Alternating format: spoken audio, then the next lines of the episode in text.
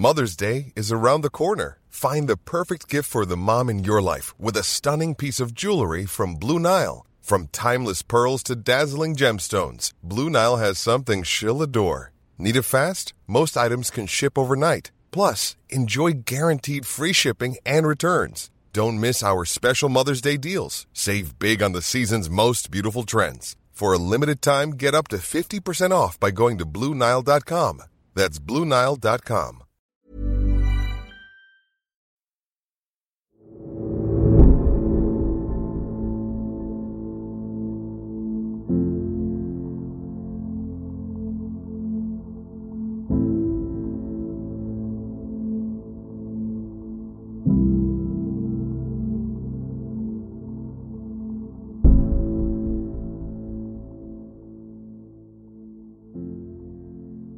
A principios de los 1900, un niño víctima de violencia familiar comenzó a secuestrar y torturar niños aún más pequeños en la ciudad de Buenos Aires.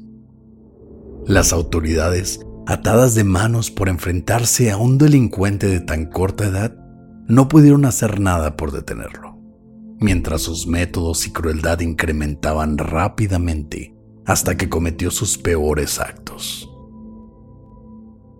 Esta es la historia del Petit Orejudo, el primer asesino serial de Argentina.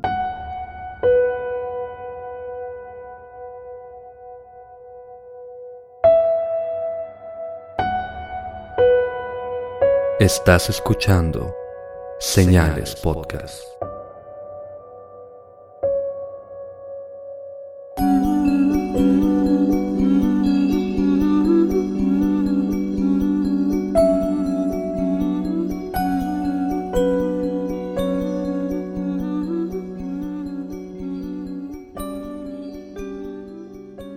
Buenas noches y gracias por acompañarnos en un nuevo episodio de Señales Podcast. Como siempre, un saludo a Antonio de Relatos de Horror. Si aún no lo conocen, escúchenlo en sus redes sociales como lo son YouTube, Facebook y Spotify, bajo el mismo nombre, Relatos de Horror. Recuerden entrar a señalespodcast.com donde tenemos no nada más a Señales Podcast y todos los episodios anteriores e imágenes también. El episodio pasado hablamos de Louis Le Prince, que fue el inventor de la primera película, y en la página de ese episodio puse las fotos originales y la película original. Así que muy interesante, pásenlo a ver. Y también encuentran, primero que nada, Juegatela Podcast, que es un podcast de fútbol y de deporte en general, pero sobre todo fútbol.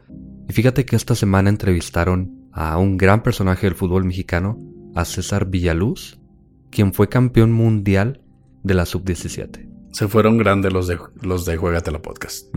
Muy buen futbolista. Y también tenemos a Generación N, que hablan de pasatiempos de la infancia, de videojuegos, películas. Y ellos comenzaron recientemente el miércoles 2x1 en el que suben dos episodios cada miércoles. Igual que en Wendy's, aprovechen la promoción. También no olviden de suscribirse a nuestro canal en YouTube, denle like a nuestros episodios, activen la campana para notificaciones, pero también no olviden Spotify que es el mejor lugar donde pueden escuchar a Señales Podcast. Ready to pop the question? The jewelers at BlueNile.com have got sparkle down to a science with beautiful lab-grown diamonds worthy of your most brilliant moments. Their lab-grown diamonds are independently graded and guaranteed identical to natural diamonds, and they're ready to ship to your door. Go to Bluenile.com and use promo code LISTEN to get $50 off your purchase of $500 or more. That's code LISTEN at Bluenile.com for $50 off. Bluenile.com code LISTEN. Pero ahora, Pepe, vamos con un tema que nos han pedido bastante y es un tema bastante controversial, por así decirlo: el petiso orejudo, el primer asesino serial argentino.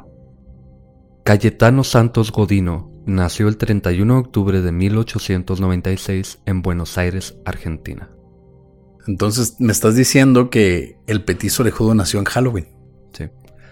No sé si es como premonición, no sé si es simplemente coincidencia, pero desde ahí ya estamos viendo algo. Hay dulces. ¿Mm? Bueno, ahorita los dulces salen a relucir en la, en la historia, pero él fue uno de ocho hijos entre Fiore Godino y Lucía Rufo. Ellos llegaron a Buenos Aires desde Italia en 1884 con la esperanza de buscar una mejor vida, aunque la pareja y sus hijos subsistieron en la pobreza durante toda su vida. Supongo que llegarán esos años para, bueno, Latinoamérica, para inmigrantes no ha de ser muy fácil, ¿no? Si llegas a Latinoamérica a buscar una mejor vida, ha de ser un poco difícil. Entonces no lo veo muy raro que vivieran la pobreza. Eran pobres desde que llegaron de Italia y pues no les fue tan bien. De todos modos, Argentina y sobre todo Buenos Aires recibió a muchos inmigrantes, ya después también alemanes, pero había... Como Hitler, ¿no? Cuando se escapó de Alemania y tenía que llegar al centro de la Tierra como todo reptiliano. Tuvo que llegar a Argentina primero. O Mengele, que también sabemos que está todavía en Argentina y están buscando hacer un ejército. ¿Todavía, güey? Sí, están haciendo un ejército de alienígenas reptilianos, como dices tú. Nazis, aparte. Sí, obviamente. Y están esperando a que las naves se pongan en contacto con las alemanas. Pero bueno, eso lo pueden escuchar en el episodio de... Viaje al planeta Serpo. Viaje al planeta Serpo. Como sea, tal vez por esta razón de que eran pobres. Yo pensé que por los reptilianos. Fiore fue siempre un padre alcohólico y abusivo. Por si fuera poco, Fiore contrajo sífilis antes de concebir a Cayetano. En muchas fuentes dicen que esto pudo haber sido causa de problemas de salud, porque es un mal congénito, y obviamente no por parte del padre, pero de la madre, aunque no queda claro si contrae sífilis y a los pocos meses nace Cayetano, que ya... ¿Está en proceso de gestación? Sí, entonces, la madre podría haberlo tenido y se lo pasó al nacer a Cayetano, pero no está tan claro tampoco. Aunque yo no vi muchos indicios de que tuviera sífilis él, Cayetano. Pero bueno, queda como dato, porque él no era sordo, no tenía problemas de los dientes o de la nariz, que son como cosas que causa la sífilis, pero está como dato. Pero Cayetano sí estuvo a punto de morir a temprana edad por una aguda enteritis, que es una inflamación del intestino. Esto pudo haber sido por comer algo contaminado, por haber tomado agua que no estaba muy limpia, que no era potable, pudo haber sido un montón de cosas, pero esto lo mencionan siempre como si fuese un niño con muchos problemas de salud desde que nació. Aunque no era el único de los hermanos con problemas de salud. Uno de sus hermanos, el mayor, era epiléptico y a raíz de su enfermedad él como que estaba enojado con la vida o tenía muchos problemas, se volvió en un alcohólico y también le pegaba junto con su papá. Bueno, ya hablando de todo esto, como haya sido, ¿no? Cayetano vivió su niñez en las calles, entre vecindades y granjas en extrema pobreza y hasta comunas de desterrados que vivían al margen del gobierno. Casi como en la película de Mad Max, ¿no? Con retazos de tela en vez de ropa, cazando su comida, Supongo que se casaban unos a otros, no sé. Son cosas que espero que a nadie le haya tocado vivir, pero esa era la miseria en la que vivían. Vivían de una manera marginal. En la periferia totalmente. Tanto por escapar de sus padres alcohólicos y abusivos, como por ser expulsado de varias escuelas por su comportamiento rebelde y desinterés en los estudios. Era un niño a la calle, simplemente tenía una familia disfuncional. Lo corrieron de varias escuelas, cinco escuelas se menciona, y todo lo que lo rodeaba era, pues lo que ya sabemos, violencia, probablemente drogas, probablemente violaciones, asesinatos, robos. Esto era la vida diaria de Cayetano, en la calle. Tanto sus maestros como los trabajadores de la escuela y otros padres se quejaban constantemente de Cayetano. Incluso había rumores de que el pequeño de cinco años disfrutaba de torturar y matar animales, como gatos, y aves pequeñas.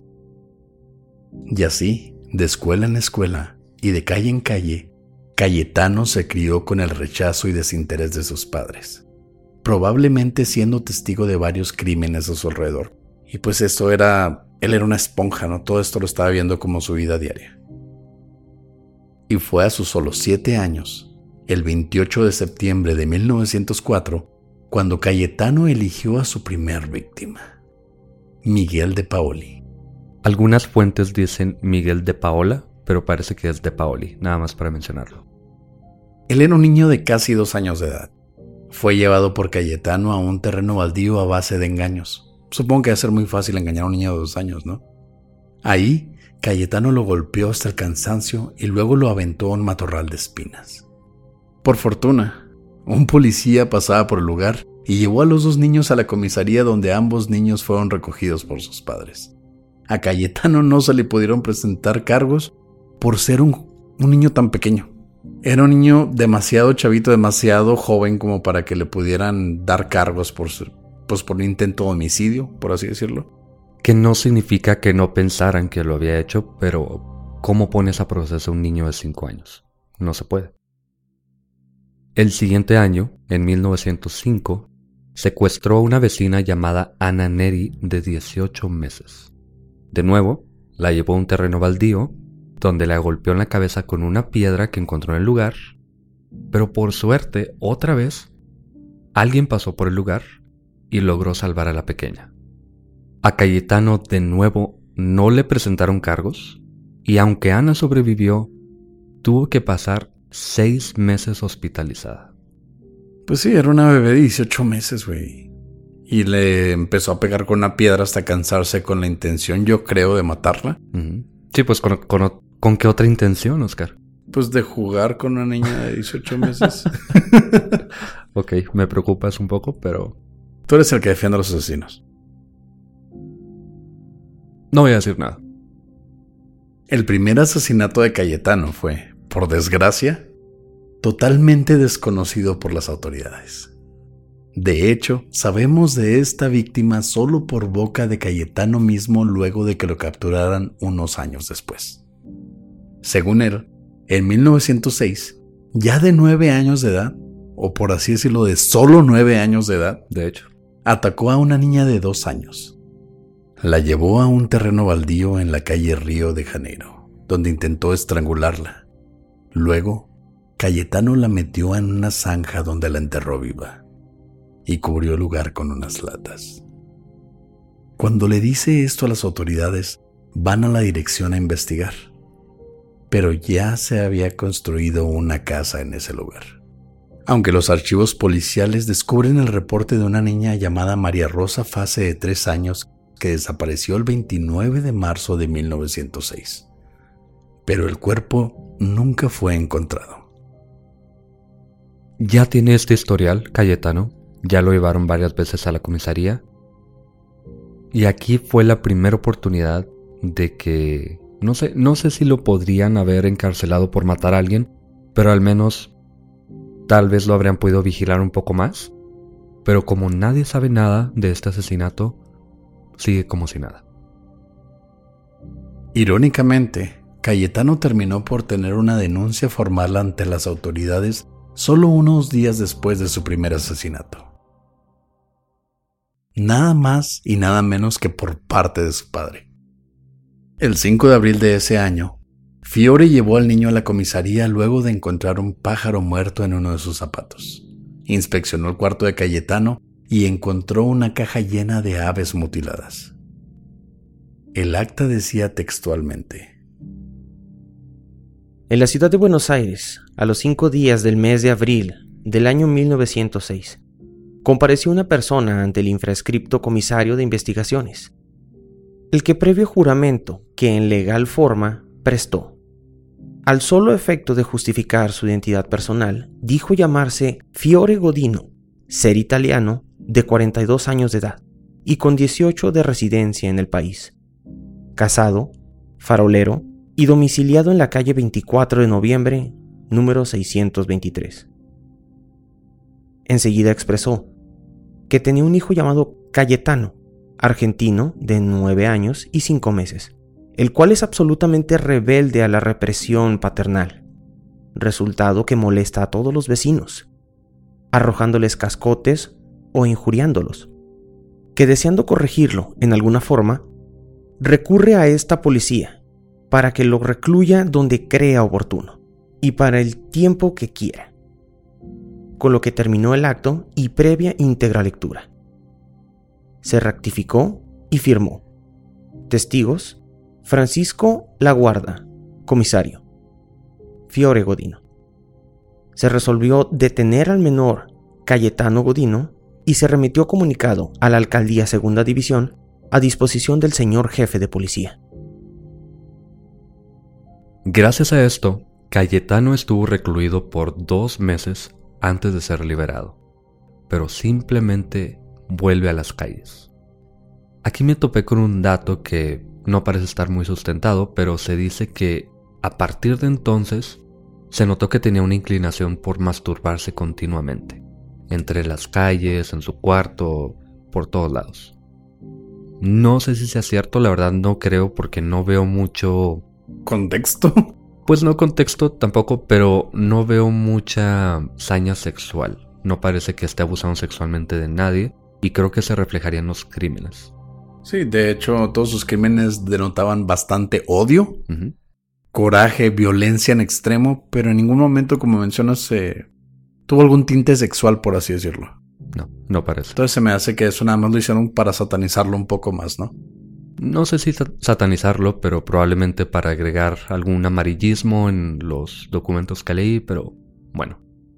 Pero parece que le sirve un poco al menos, porque pasan dos años sin que aparentemente haga nada. Fuera de masturbarse en la calle. Fuera de eso. Pero luego, el 9 de septiembre de 1908, llevó a Severino González, un pequeño de dos años, a una bodega frente a un colegio católico. Ahí lo aventó a un bebedero para caballos, que cubrió con una tabla para intentar ahogar al niño. Por fortuna, el dueño del lugar llamado Zacarías Caviglia descubrió lo que estaba pasando y logró detenerlo. Pero Cayetano se salvó diciendo que una mujer vestida de negro era quien llevó al niño al lugar y él era quien lo estaba rescatando. Me suena muy, muy, muy familiar. ¿A qué? A la pequeña niña a la que aventó los arbustos espinosos y cuando la descubrieron, la estoy salvando. Fue llevado a la comisaría de nuevo, pero salió libre al día siguiente. Yo creo que ya ahí deberían haberle puesto un alto. No hay pruebas, entre comillas, pero ¿qué más pruebas quieres que tener a un niño ahogándose? Y él dice estoy salvándolo. Pero estamos hablando de que el primer incidente donde él ya había usado ese tipo de, no sé, excusa para verse en el, pues en el área del supuesto crimen, ya habían pasado varios años. Y basado en esa, en esa época, era muy difícil que todos se pusieran a checar un cajón de lleno, lleno de papeles y dijeran, ah, sabes que este fue el mismo chavo que hace cuatro años encontramos diciendo que estaba salvando a la niña. Pero también a él ya se le conoce como el petizo orejudo, que hay que recalcar, petizo es enano o persona pequeña, y orejudo porque tiene unas orejas muy grandes. Entonces no era la persona más regular. Adecuada, ¿no? Para estar en esa, en esa escena. No, no, no era la persona más regular del mundo. No era como que podías confundirlo con alguien más o que no llamara la atención, sobre todo por todo esto que ya viene pasando. Creo que ya tienen idea, pero no sé por qué prefieren no hacer nada. O sea, el niño que parecía Dumbo no podía pasar desapercibido. no. Solo seis días después, el 15 de septiembre, Cayetano usó un cigarrillo para quemarle los párpados a un niño de 22 meses de edad llamado Julio Bote. A ver, un niño de dos años, una niña de 18 meses, otro niño de dos años, otro de 16 meses. ¿Por qué fregados todos estos niños están, al parecer, nada más ahí aventados por donde sea? Vamos a recordar que viven en una zona muy pobre, en una zona como tú mencionaste en un principio, tipo la periferia, donde supongo que no es tan fácil que los padres estén buscando sustento y cuidar a sus hijos al mismo tiempo. Supongo que es más fácil ver a un niño desatendido, ¿no? Pero es uno tras otro, unos días después nada más, ni siquiera una semana después. Y se toma un tiempo para prender un cigarrillo y quemarle los párpados a un niño desatendido. De 22 meses, güey. Ni siquiera los dos años completos. No sé, Entiendo que también tiene que ver con el área, con el tipo de personas o con las vidas que llevan estas personas más bien, pero es un sinnúmero de niños que están al parecer aventados por ahí nada más. Vamos a usar de referencia lo que pasó con la bestia Garavito. Él desde muy chiquito lo mandaban a vender chicles, lo mandaban a buscar sustento, él estaba muy niño. Entonces es algo muy común en, en Latinoamérica en esos años, sobre todo en zonas marginales donde realmente no hallabas qué hacer con tantos hijos. Pero en algún momento vas a dejar alguien desatendido, ¿no? Pero esos niños tenían seis años, nueve años. veo perfectamente cómo alguien le puede pedir a un niño que salga a vender chicles como una de las víctimas de Garabito. Pero 22 meses, 18 meses, no sé, pero bueno. La madre, probablemente por los gritos del niño, descubre a Cayetano, pero no logra detenerlo y termina por escapar. Cansados de Cayetano, los papás entregan al niño de 12 años a la policía el 6 de diciembre de 1908. Esta vez se le manda a la colonia de menores Marcos Paz, un reformatorio en donde pasa los siguientes tres años de su vida. Y aunque ahí le enseñan a leer y escribir, no parece haber cambiado en lo absoluto. De hecho, todo lo contrario. Como termina pasando siempre, te mandan un reformatorio, estás en constante comunicación y convivencia con personas iguales o peor y no hace nada por ayudarte. Fíjate que este tema se me hace lleno de referencias de todo. Me recuerda a Ed Kemper cuando lo mandaron al psiquiátrico y termina haciéndose amigo de tanto los doctores del psiquiátrico como de los peores asesinos de esa época y aprende de los dos. Esta no fue la excepción para Cayetano. Él era un poco limitado intelectualmente, pero aprendió todo este tipo de mañas por los lugares donde estaba. Sí. El 23 de diciembre de 1911, a sus 15 años ya, los padres deciden liberarlo y recibirlo en casa, pensando que sería un niño reformado y hasta le consiguieron un trabajo en una fábrica. Pero en la fábrica solo lo soportaron por tres meses antes de despedirlo. Y Cayetano vuelve a las calles. De nuevo a las andadas, ¿no? Por este tiempo es que, según él, Cayetano comenzó a sufrir fuertes dolores de cabeza que lo impulsaban a matar, sobre todo después de tomar alcohol. Se llama cruda, güey. y aquí vuelve a pasar lo que dijiste ahorita. Recordamos a Jeffrey Dahmer.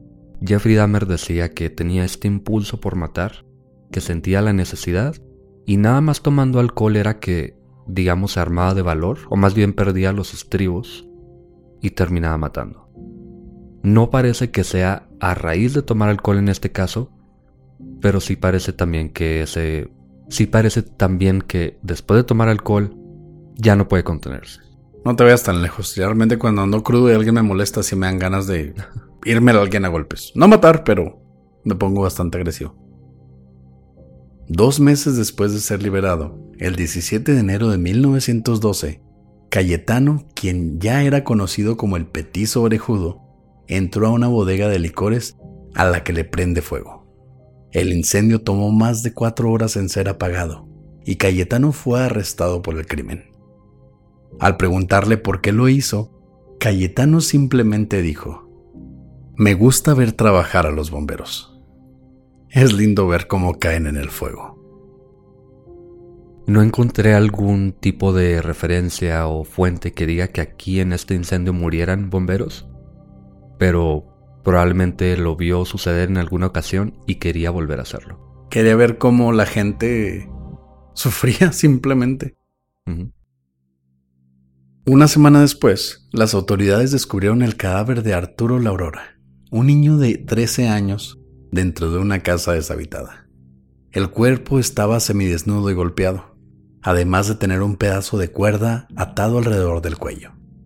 Su desaparición se había reportado apenas el día anterior, pero no se logró identificar al asesino, hasta que Cayetano confiesa el crimen unos años después. El segundo asesinato y de nuevo no lo descubren. Siempre lo descubren cuando está apenas haciéndole daño a alguien, pero nunca cuando termina de matar a alguien y por eso no lo logran atrapar. El mismo caso que la niña donde construyeron la casa. El 7 de marzo, Cayetano le prendió fuego a las ropas de Reina Bonita, una niña de 5 años, quien murió dos semanas después a causa de sus quemaduras. Se dice que fue capturado por la policía, pero dijo que había sido un accidente y le creyeron. Ya y ya no sé qué creer. Ya. Pues ya no puedes creer en las autoridades en ese caso, güey. Ya es demasiado. Sí, no, ya muere esta niña, sea un accidente o no, de todas maneras es asesinato imprudencial al menos. Entonces no sé qué están haciendo las autoridades, pero bueno. Algo sí sé que, que no están haciendo las autoridades, y eso es su trabajo. En los siguientes meses causa dos incendios más, pero son contenidos por los bomberos sin que pase a mayores. Luego, el 24 de septiembre, mientras trabajaba en una bodega, mató de tres puñaladas a una yegua, pero no fue detenido por falta de pruebas. Y solo unos días después le prendió fuego a la estación del tren, aunque fue rápidamente contenido. Ya estaba haciendo lo que le diera la gana. O sea, matar a una yegua. o sea, los niños no te pueden, pero la yegua. No, o sea, sí, o sea, entiendo el odio contra, bueno, niños que son menos capaces que él, que son más débiles, pero una yegua, güey. ¿Qué te está haciendo la yegua aparte de existir? ¿Qué te están haciendo los niños aparte existir, güey? bueno, me estoy metiendo en el en la forma de actuar de Cayetano. No sé, él parece un asesino que simplemente quiere desatar su su furia. Recordemos que vive con una familia que lo golpea, que es alcohólica, que no lo quieren y no sé, parece que no es tanto contra niños, sino contra lo que pueda matar. Y también, como hemos visto con varios asesinos seriales, la falta de repercusiones de sus actos, ¿no? Ya se empezó a desatar, ya empezó a hacer cosas a lo pendejo, que es realmente lo que al final lleva a cada asesino a su final.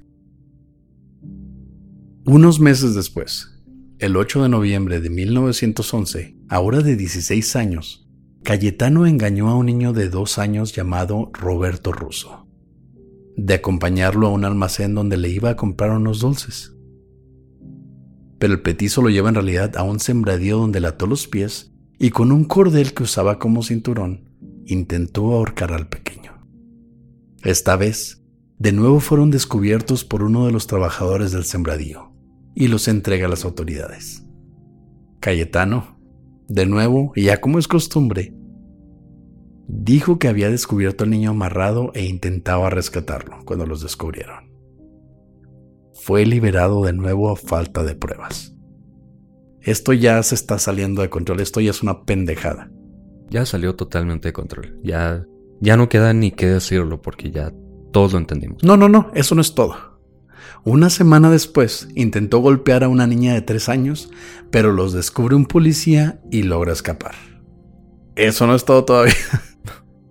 Otra semana luego intenta llevarse a Catalina Naulener, de cinco años, a un terreno baldío.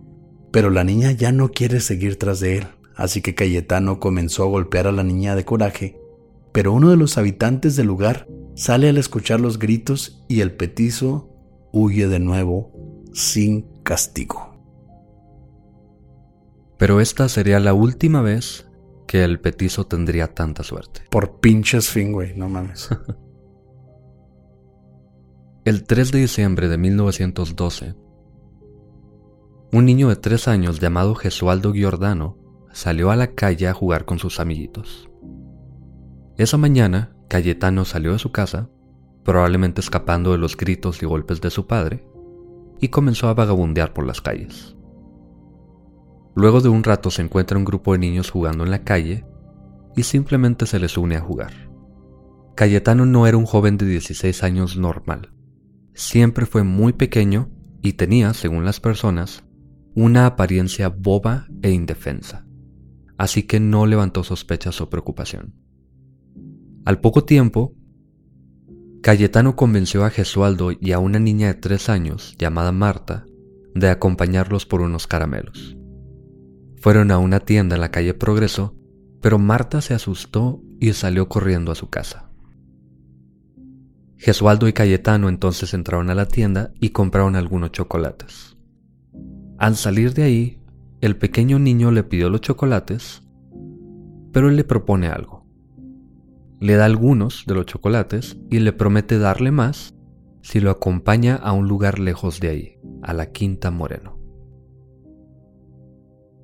Cuando llegaron al lugar, el pequeño niño comenzó a llorar y no quería entrar al edificio. Pero Cayetano lo tomó de los brazos, lo metió a la fuerza y lo empujó hasta un rincón cerca de un horno de ladrillos. Ahí Cayetano derribó al niño con fuerza y en el suelo le puso la rodilla derecha sobre el pecho. Se quitó la cuerda que usaba como cinturón y empezó a enredárselo a Gesualdo con 13 vueltas en el cuello. El pequeño con todas sus fuerzas intentó levantarse y escapar, pero Cayetano cortó la cuerda con un cerillo y ahora con uno de los pedazos también le ató los pies y las manos, con Gesualdo aún luchando por escapar. Cayetano comenzó a desesperarse así que salió del cuarto buscando alguna otra forma de matar a su víctima, y ya fuera del edificio Cayetano se topó con el padre de Gesualdo, quien buscaba al pequeño por el lugar y le preguntaba si lo había visto. Cayetano le respondió no saber de él, y de la forma más cruel y fría del mundo, le propuso ir a la comisaría a levantar una denuncia de la desaparición. El padre se fue al lugar y Cayetano siguió buscando hasta que encontró un viejo clavo oxidado de 10 centímetros. Regresó con su víctima y usando una piedra como martillo se la clavó en la sien. Cayetano tomó una lámina del lugar, cubrió el cuerpo y huyó.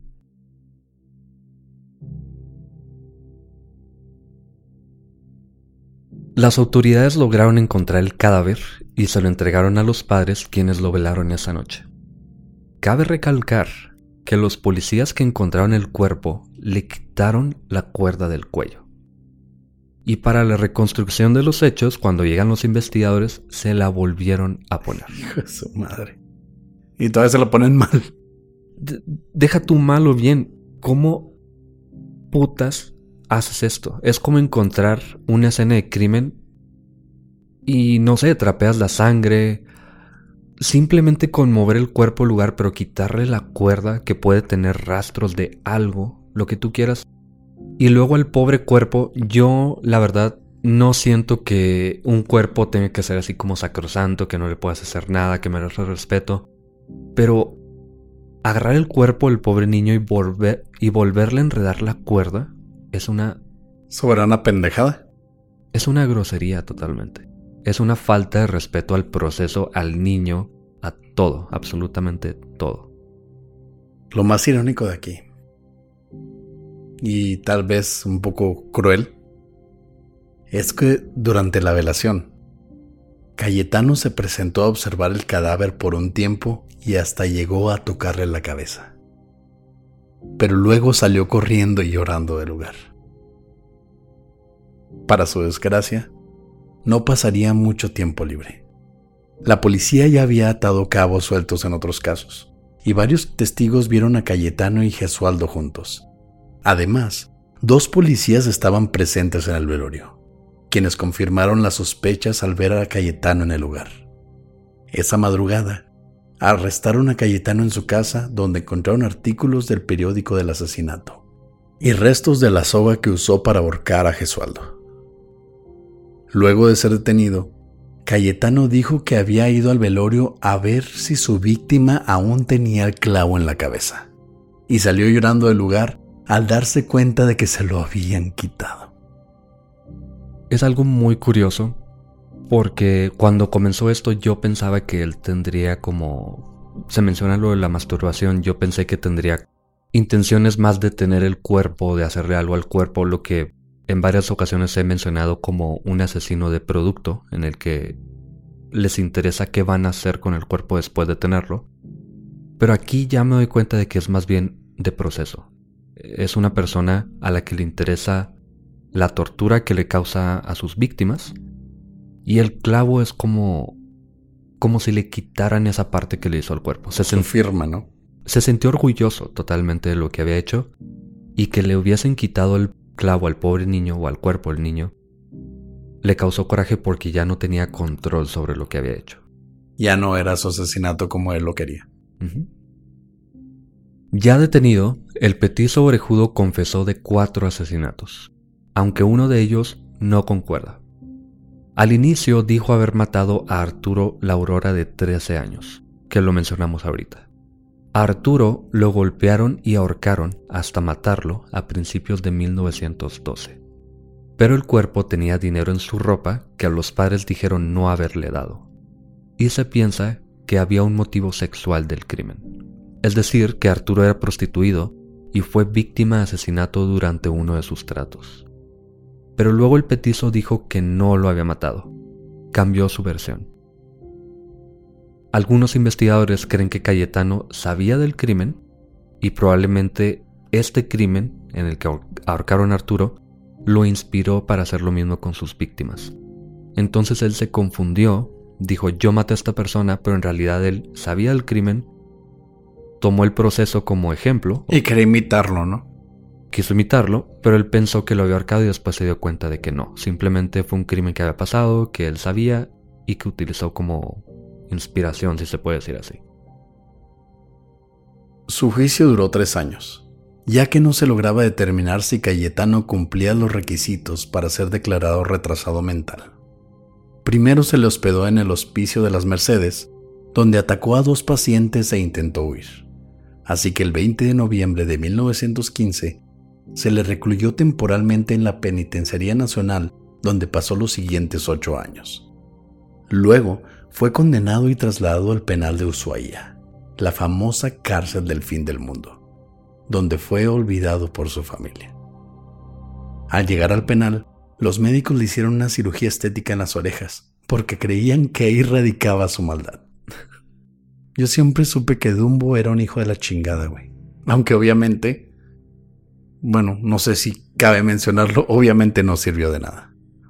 Esto también es un rumor, no lo pude comprobar, pero la verdad es que no pasó nada por alto en este tiempo y sabiendo lo que hicieron con la pobre víctima de, de la cuerda y todo esto. No sé, quiero, quiero pensar que es un mito, pero no lo veo tan difícil de creer. Ya está de la chingada, güey, saber qué. Pues vamos a operarle las orejas porque ahí viene todo el mal.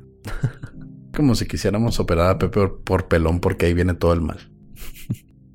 en 1936 pidió su libertad, pero fue negada. Uno de los doctores dijo, es un imbécil o un degenerado hereditario, perverso instintivo, extremadamente peligroso para quienes lo rodean.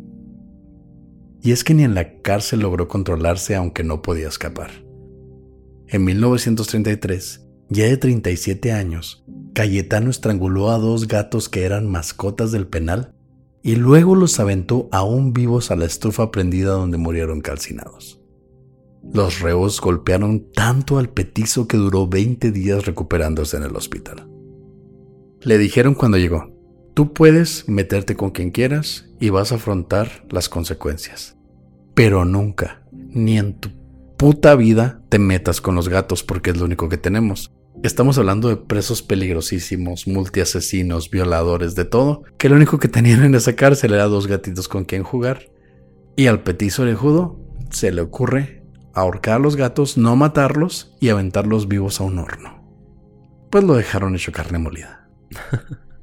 no sé si todo esto lo hace por ese retraso que parece... Escuchábamos ahorita a, a un perito y él decía que probablemente todo esto lo hacía a causa de no recibir afecto nunca y como que lo traducía en estas acciones no muy pensadas, obviamente, pero también no sé qué tanto tuviese un retraso mental violento. La verdad es que son muchas cosas que habrían podido pasar por su cabeza, pero pasó hace tanto tiempo que no tenemos ni idea. Estamos hablando de un tiempo donde profesionalmente se podía diagnosticar como imbécil, güey. Y se le diagnosticó como imbécil, lo que ahora sería un retraso profundo. Realmente quién sabe qué pasaba por su cabeza, pero finalmente el 15 de noviembre de 1944, el cuerpo de Cayetano fue encontrado sin vida en su celda a sus 48 años de edad. Las causas siguen siendo dudosas. Entre comillas, ¿no? Se dice que fue una hemorragia causada por úlceras gástricas, aunque se sabe que el petizo era víctima de maltratos y de violaciones. Luego de lo de los gatos, obviamente. Sí, de hecho se menciona que la mayoría de su estadía en ese penal se la pasó a la enfermería, víctima de golpes, como tú dices, violaciones. Entonces, él nunca pasó un día de paz ahí adentro. Como sea, los últimos años de su vida los pasó en la cárcel sin amigos o visitas. Se dice que él enviaba cartas continuamente a sus familiares que jamás tuvieron respuesta. Y jamás mostró o dijo tener remordimiento. Y como último dato, se dice también que fue enterrado en el cementerio del penal, aunque cuando este fue clausurado unos años después, en 1947, y el cementerio fue removido, sus huesos ya no estaban. Ay, güey. Yo creo que esto es leyenda nada más, es un mito. Sí, obviamente. No vas a, no vas a levantar todo, todo el, todo el suelo que estaba donde estaba el penal y buscar huesos y decir, ah, estos son los del pestillo orejudo, ¿no? Bueno, tampoco lo enterraron ahí nada más en el patio. Tenían su lugar, los cementerios, las tumbas. Pero la verdad, si fuese en una ciudad, por ejemplo, veo como alguien quisiera tomar los huesos para algún ritual o, o algún tipo de fan de ese tipo de asesinos que quisiera conservar algo. Pero esto es en el mero sur de Argentina, en el campo de la cárcel. Entonces no creo que algún reo o algo así se haya tomado Ay, voy a llevar los huesos del que mató a los gatitos, güey, porque. No, no, no, no. Alguien que supiera todo lo que había hecho, que pensara, este vato se va a convertir en una leyenda, porque fue el primer asesino serial de Argentina, y quisiera conservarlos por alguna razón, porque hay personas que son... Fanáticos, ¿no? Sí, fanáticos totalmente. No sé, o a lo mejor un custodio, no tengo idea, pero no creo que haya pasado. Claro que no existen esos fanáticos, Pepe. No es como si tú y yo hayamos querido comprar cartas de Ed Kemper y Jeffrey Dahmer o cualquier ese tipo de cosas en internet en algún pasado, tipo un mes atrás? No, no, para nada. No, no existen esos fanáticos. No sé, no creo que haya pasado esto. Bueno, quién sabe. Gracias por escuchar Señales Podcast. Buenas noches.